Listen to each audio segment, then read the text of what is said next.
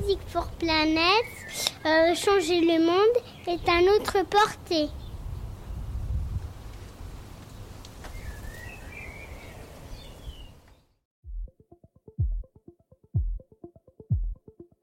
Je m'appelle Alex Jubien et je suis depuis plus de 20 ans un acteur de l'innovation. Passé par la case des start qui veulent changer le monde. J'ai été l'un des bâtisseurs de Deezer et j'ai cru que la révolution c'était de mettre de la musique dans les oreilles des gens, grâce à une application mobile qui rend l'écoute facile. Mais l'impact environnemental est venu à moi, naturellement, à travers les startups que j'accompagnais. CO2, changement climatique, limites planétaires, effondrement de la biodiversité. J'ai plongé dans l'éco-anxiété. Pris dans le tourbillon des émotions, l'art a été mon échappatoire et la musique mon remède magique. Grâce aux artistes, j'ai trouvé le courage de tout réinventer. L'inspiration environnementale est mon nouveau métier. Et peut-être que la révolution, c'est justement de mettre de la musique dans les oreilles des gens. De la musique for planet. C'est le nom de l'association que nous avons créée, et c'est aussi un véritable cri de ralliement. Chaque jour, nous sommes de plus en plus nombreux professionnels de l'industrie musicale, experts dans l'environnement, fans d'électro, de variété, de métal, de lyrique et d'opéra, de rap et de jazz. Tous les courants musicaux sont représentés dans l'association. Music for Planet, c'est utiliser la musique et les artistes comme un vecteur optimiste et joyeux pour transformer tous les citoyens en éco-citoyens. Alors vous aussi, passez à l'action. Devenez musique activiste. Music for Planet.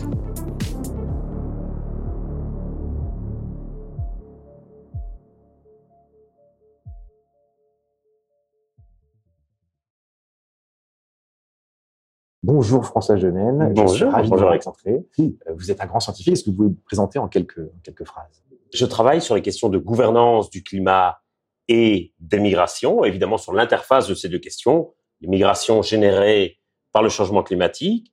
Euh, Je dirige une petite équipe de recherche à l'Université de Liège sur ces questions, qui s'appelle Observatoire Hugo. Euh, je travaille aussi sur les conséquences du climat en termes de sécurité de défense. Je dirige une autre petite équipe de recherche avec euh, Julia Tass euh, au ministère des Armées euh, à Paris. Je suis également auteur principal pour le GIEC. Et musicalement, je suis très ringard. J'ai tendance à beaucoup aimer la, la variété française, les comédies musicales et, et l'opéra aussi. Alors, ça nous convient très bien. Music for Planet est sur tous les courants, Mm. Du rap, du métal, du classique, du lyrique et de la variété. Donc, ça ne pose aucun problème. Et de toute façon, j'ai des questions musicales que j'ai repérées Très euh, à vous poser. Euh, avant ça, euh, je vous propose qu'on écoute euh, votre intervention précédente euh, ici sur Climax. Pour commencer cette conférence, j'aimerais qu'on essaie de, si c'est possible, de, de dresser un peu un, un tableau de ces migrations climatiques. Euh, Peut-être avec vous, François Gémen. Déjà, est-ce qu'il est possible de mesurer aujourd'hui l'ampleur du phénomène, l'ampleur des, migrations euh, euh, climatiques Merci beaucoup. Euh, c'est très difficile effectivement de mesurer l'ampleur de ce qu'on appelle migration climatique aujourd'hui, pour la bonne et simple raison que l'environnement a toujours été un facteur essentiel dans la distribution de la population sur la planète et que aujourd'hui le mode de vie de très nombreuses populations est intrinsèquement dépendant des conditions environnementales. Euh, je dirais. Et le problème, souvent, c'est que d'une part, on a tendance à poser le débat public sur cette question à travers des projections futures de millions de personnes qui seraient déplacées, en oubliant, euh, et, et heureusement vous l'avez rappelé en introduction, que c'est déjà une réalité présente aujourd'hui. Donc, quelque part, le fait de nous projeter en disant il y aura 150, 250, 300 millions de déplacés à l'horizon 2050, a tendance à nous faire voir ce phénomène comme une forme de risque que l'on pourrait encore éviter en réduisant suffisamment nos émissions de gaz à effet de serre, alors que c'est une réalité présente. Ça, c'est le premier point. Le deuxième point, euh, dans la manière dont on pose généralement la question dans le débat public aujourd'hui, et qui est problématique également, c'est qu'on en fait un type de migration qui serait séparé des autres facteurs de migration, comme si en quelque sorte c'était des migrations nouvelles amenées par le changement climatique qui n'auraient rien à voir avec les migrations dites économiques ou politiques. Euh, Mais la réalité, c'est que cette assignation à catégorie en fonction du motif de migration, c'est essentiellement une vision très occidentale des choses. Et de surcroît, nous allons souvent poser un jugement normatif sur les gens en fonction de leurs motifs de migration. On va considérer que certains sont plus légitimes à migrer que d'autres. Or, la réalité, c'est que si vous prenez une région comme l'Afrique subsaharienne, par exemple, vous avez là-bas à peu près 50% des ménages qui dépendent de l'agriculture de subsistance comme première source de revenus. Or, ce type d'agriculture est extraordinairement vulnérable à toute variation de la température ou de la pluviométrie. Et donc, ça veut dire que dès qu'il pleut un peu moins ou dès qu'il fait un peu plus chaud, vous avez des gens qui perdent leur source principale de revenus. Et c'est comme ça que, bien entendu, certains vont migrer ou envoyer certains de leurs fils euh, à la ville de manière à trouver une forme de revenu complémentaire. Mais pour ces gens, l'économie et l'environnement, c'est évidemment la même chose parce que leurs ressources économiques dépendent des conditions environnementales. Euh, tandis que vous et moi, et sans doute la plupart des gens dans cette salle, le salaire qu'on a à la fin du mois est exactement le même en été comme en hiver. Et donc, distinguer les motifs économiques, politiques ou environnementaux des migrations, c'est surtout une manière que l'on a dans les pays industrialisés de justifier des politiques d'asile et d'immigration qui sont de plus en plus restrictives, bien davantage que de décrire une réalité empirique. Quand SOS Méditerranée recueille des naufragés en Méditerranée, je ne pense pas qu'il leur pose la question en disant Tiens, pourquoi est-ce que vous avez migré? Si vous êtes persécuté pour raison politique, vous montez à bord. Ah, raison économique, ok, vous restez dans l'eau. Je ne pense pas du tout que ça soit comme ça que ça se passe quand même, euh, une fois qu'on a écouté votre intervention de, de, départ sur Climax, les ampleurs de ces flux migratoires présents et à venir, elles sont immenses. Bien sûr. Euh, on... Il faut, je crois, garder à l'esprit que la, la, distribution géographique de la population sur la planète, c'est toujours faite pour des raisons environnementales, que les gens sont allés dans les contrées qui leur semblaient les plus hospitalières en termes de climat, en termes de ressources naturelles, que les gens se sont installés sur les côtes et dans les deltas parce que le sol y était euh, plus fertile, par exemple, et que donc, comme nous sommes à l'aube d'un changement environnemental majeur, ce changement environnemental va aussi amener, d'une certaine manière, une redistribution géographique de la population sur la planète. Ça ne veut pas dire que des millions de gens vont se déplacer du jour au lendemain d'un pays vers un autre, mais je pense qu'il va y avoir une forme de reconfiguration démographique de la planète. Et effectivement, il faut en être conscient et ça va, à certains moments, faire peser une certaine pression sur le système d'asile et d'immigration qu'il faut préparer à cela.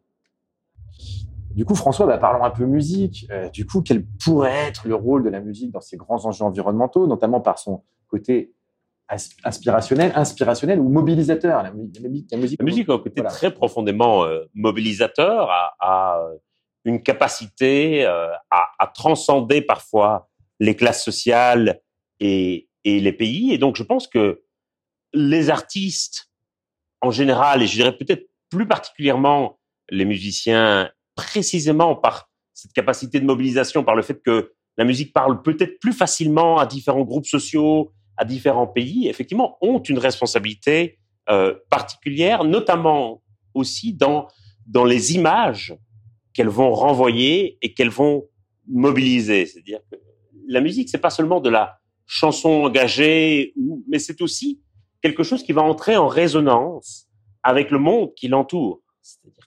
Une des œuvres musicales les plus connues, les quatre saisons de Vivaldi, c'est quelque part une sorte de description finalement qui entre en résonance avec les quatre saisons, avec les cycles quelque part naturels euh, de, de l'environnement. Si Vivaldi naissait aujourd'hui, est-ce qu'il écrirait encore les quatre saisons? Je pense qu'il décrirait quelque chose de très très différent pour l'été. Est-ce que les sons qui sont associés à la saison de l'été dans Vivaldi seraient encore les sons qu'on associerait aujourd'hui si Vivaldi devait recomposer ses symphonies euh, Je pense pas. Puisque vous en parlez, ça me fait perche tendue. Il y a, il y a une, une, œuvre qu'on adore, euh, qu'on a mis en avant sur Musique Planète, qui est justement le festival Overview Effect auquel vous avez participé. Oui, oui, oui, tout avec Jean-Christophe Pinozy. Alors, qu'avez-vous retenu de cette expérience fabuleuse? C'est un festival qui mêlait des conférences de scientifiques comme tout à fait. et Virginie Resson-Victor, ainsi que bah, justement les quatre saisons de Vivaldi revisitées à l'ère du réchauffement climatique Pouvez-vous nous en, nous en dire ce que vous en avez vécu, l'expérience? Je trouve que vraiment, c'était une, une très chouette expérience qui permet à la fois de se replonger dans ce qu'il y avait de profond dans une œuvre qu'on connaît et qui est presque devenue une sorte de ritournelle qu'on peut presque chanter ou fredonner et qu'on prend plus la peine d'écouter en profondeur. Et, c'est quelque part euh, une, une, certaine manière de faire une sorte de d'exégèse de l'œuvre en se demandant finalement quelle est sa signification profonde aujourd'hui et comment est-ce que l'œuvre nous parle encore aujourd'hui? Et moi, je crois beaucoup à, à, à ces festivals ou à ces événements qui vont associer des artistes et des chercheurs et qui vont montrer au fond que ce sont deux regards différents sur la même réalité. Donc, je l'ai fait avec le festival Overview. Je l'ai déjà fait avec des artistes plasticiens. Euh, voilà, je pense que c'est vraiment très, très important. Et ce sont, au fond, deux regards, deux sensibilités différentes, mais qui parlent d'un même phénomène et, et, qui touchent aussi des affects différents, nous, bien sûr. Alors, du coup, c'est un point, justement, qui parfois euh, euh, bah, ressort sur la science, que la science est parfois froide avec ses chiffres, euh, ou elle est anxiogène, hein, parce que bah, quand Bien sûr, la science nous prédit ce qu'elle nous prédit, ça, ça, peut être anxiogène. On pense nous chez Musique for Planet que la, la, science peut être le lien entre nos émotions et, et, et l'art peut être le lien entre les émotions et la science. Mais, mais justement, est-ce que vous avez ressenti ça dans cette expérience avec le public, avec l'audience, puisque vous étiez là, ils avaient écouté la musique en même temps Absolument. Voilà. Et, et c'est aussi pour ça que moi j'aime beaucoup intervenir auprès du public pour montrer que la science, c'est pas quelque chose de froid et de désincarné, qu'elle est produite par des humains qui ont aussi des opinions, des sensations, des affects. Et c'est très important, je crois, de reconnaître cela. Euh, et c'est pour ça que moi, je crois beaucoup à l'engagement du chercheur dans les débats publics de la société, parce que la science, elle n'est pas produite par des robots ou par des modèles informatiques, et qu'au final, ce sont des gens qui sont derrière tout ça. Et ces gens sont aussi des citoyens concernés. Ce sont aussi des gens qui vont écouter de la musique. Ce sont aussi des gens qui vont être touchés par telle ou telle œuvre, qui vont détester tel chanteur et adorer tel autre. Et, ça, je crois que c'est important aussi de le dire et que et, et, de révéler aussi à quel point nous sommes fragiles aussi et humbles en tant que scientifiques par rapport à ce que nos recherches nous montrent et que nous ne sommes au fond que des passeurs et, des transmetteurs. En quelque sorte, nous sommes là pour décrire des phénomènes. Nous essayons de les décrire en termes scientifiques, d'autres, des chanteurs, des musiciens vont les décrire en termes artistiques, mais au fond, c'est la même démarche. C'est une façon de décrire la réalité qui nous entoure et de la faire passer au grand public. Et est-ce que la musique est aussi pour vous une source de résilience? Je m'explique. Euh, parfois, j'imagine certains scientifiques ont juste envie de pleurer. Et ben, la musique, des fois, ça aide à pleurer et puis à passer à la suite. Ou au contraire, de se donner du courage, de l'énergie. Est-ce qu'il y a ces aspects-là aussi Absolument. pour la musique? Euh... Vous êtes dans votre œuvre euh, scientifique? Moi, je suis incapable d'écrire en silence. C'est-à-dire, ça fait sincèrement euh, des années que je n'ai plus mis les pieds dans une bibliothèque parce que je trouve le silence des bibliothèques très oppressant et je suis complètement incapable de produire lorsque je suis entouré de silence. Et donc, je travaille toujours soit en musique, soit avec la télévision. Les gens sont très surpris de, de je travaille face à la télévision parce que j'ai besoin, pour écrire, pour travailler, d'être en quelque sorte en prise avec le monde autour de moi. Et la musique est une manière, quelque part, de ne pas être détaché de, de cette réalité. Donc oui, c'est c'est à la fois une forme d'encouragement, de stimulation, de motivation, et c'est aussi effectivement une forme de une forme de résilience, effectivement. Et, euh, et je sais qu'en fonction euh, du, du, travail que je fais, je vais mettre plutôt euh, telle ou telle musique, par exemple. Et justement, telle ou telle musique, il y en a peut-être qui sont liées à l'environnement, inspirationnelles. Vous avez parlé des quatre saisons du Viali. Quelle musique, quelle musique vous vient à l'esprit si on vous dit musique for planète, une musique environnementale, une musique engagée? Je pense à l'opéra. Euh, je ne sais pas pourquoi, parce qu'il y a quelque chose dans l'opéra, voilà, qui, qui, qui, me transporte littéralement dans l'art lyrique, etc. Et donc c'est vrai que euh, j'aime bien écouter de l'opéra, notamment lorsque je dois écrire. C'est quelque chose qui va vraiment me, me motiver et me stimuler pour écrire. Euh, après, j'ai euh, une certaine affection pour les chanteurs qui vont décrire des situations banales du quotidien. Euh, j'aime beaucoup des chanteurs comme Vincent Delerme, par exemple. Euh,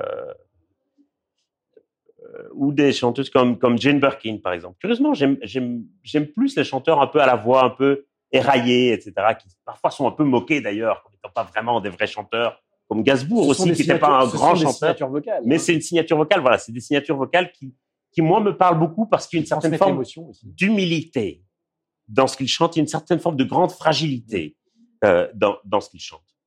Euh, j'aime beaucoup euh, Arnaud Florent Didier aussi.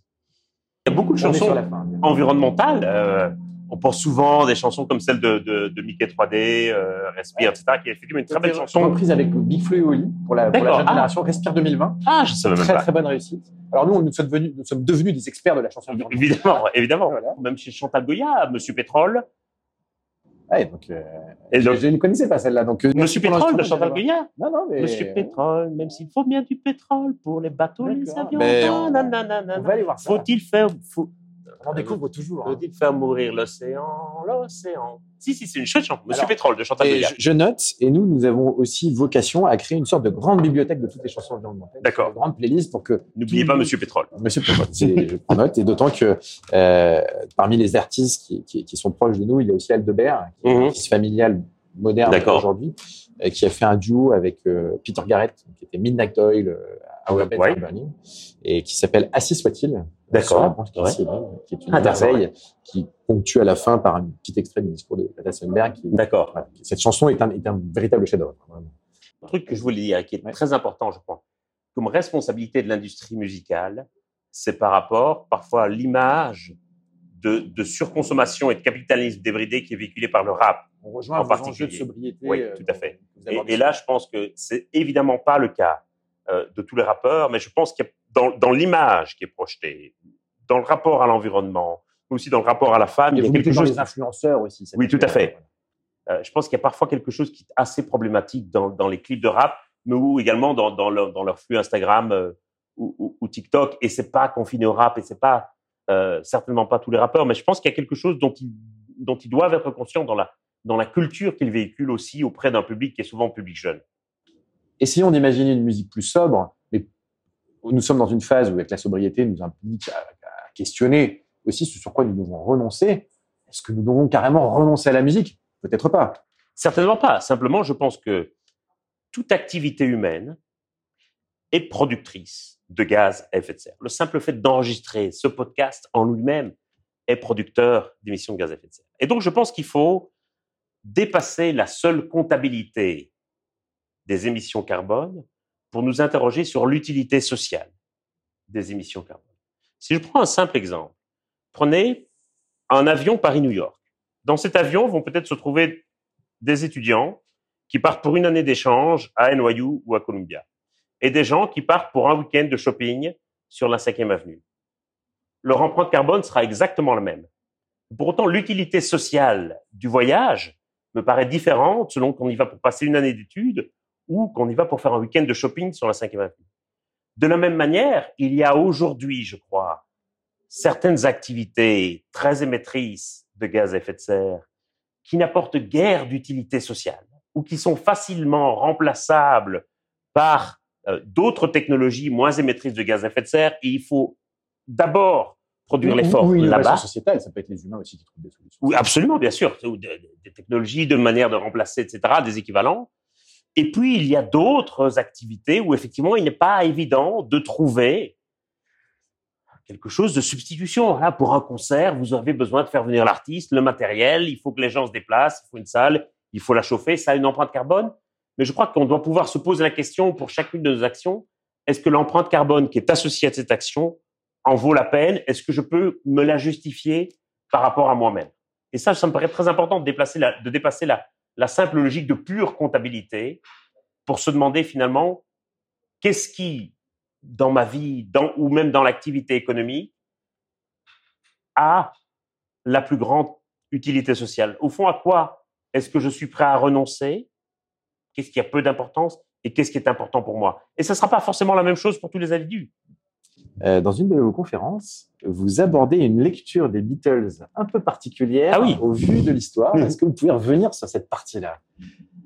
Je dis souvent en conférence que nous restons prisonniers du modèle de croissance qui s'est imposé dans les années 60. les Golden Sixties, qui était effectivement une décennie assez insouciante, où on ne se souciait pas vraiment des conséquences de nos actions et où on croyait très fort à cette idée d'infini et où donc la logique était une logique de croissance infinie, que ce soit de croissance économique ou de croissance démographique. Et ce qui met un terme à cette décennie de croissance, euh, c'est évidemment les préoccupations environnementales euh, avec le rapport du Club de Rome sur la limite de la croissance en 72, le premier sommet de l'ONU à Stockholm sur le sujet en 72, le choc pétrolier de 73. Euh, mais je crois que ce qui met quelque part un terme culturellement à cette idée d'infini et d'insouciance, c'est la séparation des Beatles. Et, on le voit très bien dans l'évolution de leur discographie, où on est au début des années 60 avec des chansons très très insouciantes et un peu naïves comme euh, Love Me Do ou euh, I Wanna Hold Your Hand, et où les Beatles vont aller au fur et à mesure des années 60 et jusqu'au début des années 70 vers des chansons beaucoup plus sombres et beaucoup plus réflexives sur l'état du monde, comme euh, Let It Be évidemment ou The Long and Winding Road. On pourrait mettre Live and Let Die aussi. On pourrait mettre Live and Let Die évidemment. Et donc ce sont des chansons bien dans nos sujets. Hein. Tout à fait, absolument. Et, et quelque part, euh, ce que je dis sur le ton de la plaisanterie, mais c'est pas uniquement une plaisanterie, c'est que on, a volontiers aujourd'hui l'idée que la séparation des Beatles c'est à la faute de la méchante Yoko Ono qui éloignait John Lennon des autres. Mais je pense que les Beatles se sont en fait séparés parce qu'ils se sont rendus compte que la fête était finie et que quelque part leur musique ne correspondait plus à l'époque nouvelle dans laquelle on entrait. Et donc on est toujours un peu nostalgique aujourd'hui des années 60. On refuse de sortir de ce modèle comme si on refusait d'accepter la séparation des Beatles. Et moi aussi, j'adore écouter les Beatles, mais, mais j'ai accepté le fait qu'ils s'étaient séparés et qu'ils ne se reformeraient plus jamais. Et pourtant, on a des, nos rêves sont infinis et l'art est infini. Voilà. Qu'est-ce que vous pouvez me dire sur ce côté infini, finitude? Au final, qu'est-ce qui, qu'est-ce qui, euh, qu'est-ce qui devrait nous faire rêver aujourd'hui? Je pense que ce qui doit nous faire rêver aujourd'hui, ça reste l'idée de progrès. Euh, la question, c'est qu'est-ce qu'on va mettre derrière cette idée de progrès? Et pendant très souvent, on a mis derrière cette idée de progrès une idée de plus, une idée d'accumulation quantitative. Euh, et on se rend compte aujourd'hui que ça ne suffit pas, qu'il faut bien sûr du plus dans certains domaines, mais qu'il faut surtout du mieux dans beaucoup d'autres. Euh, et je crois qu'une grande difficulté qu'on a aujourd'hui, et une des raisons pour laquelle euh, l'écologie est parfois un peu repoussée de façon pavlovienne ou épidermique par certains, c'est parce qu'on a l'impression effectivement qu'elle met une limite à l'infini. Et politiquement, c'est très difficile parce que la politique, c'était aussi quelque part, euh, ça touchait aussi à l'idée d'infini, de repousser sans cesse les limites. Et le problème, c'est que face aux limites physiques de la planète, nous ne pouvons pas sans cesse les repousser.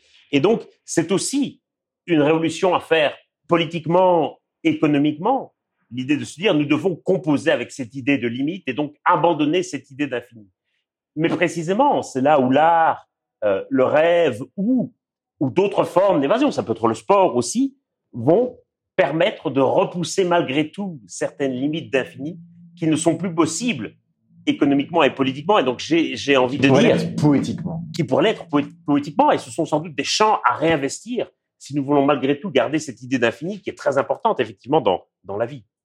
Et la musique pourrait être infinie si nous y travaillons. Bien sûr. Et que la musique vive toujours, ce sera peut-être la conclusion de notre, Certainement. Notre conversation. Merci beaucoup, François Gemène. C'était Avec grand plaisir.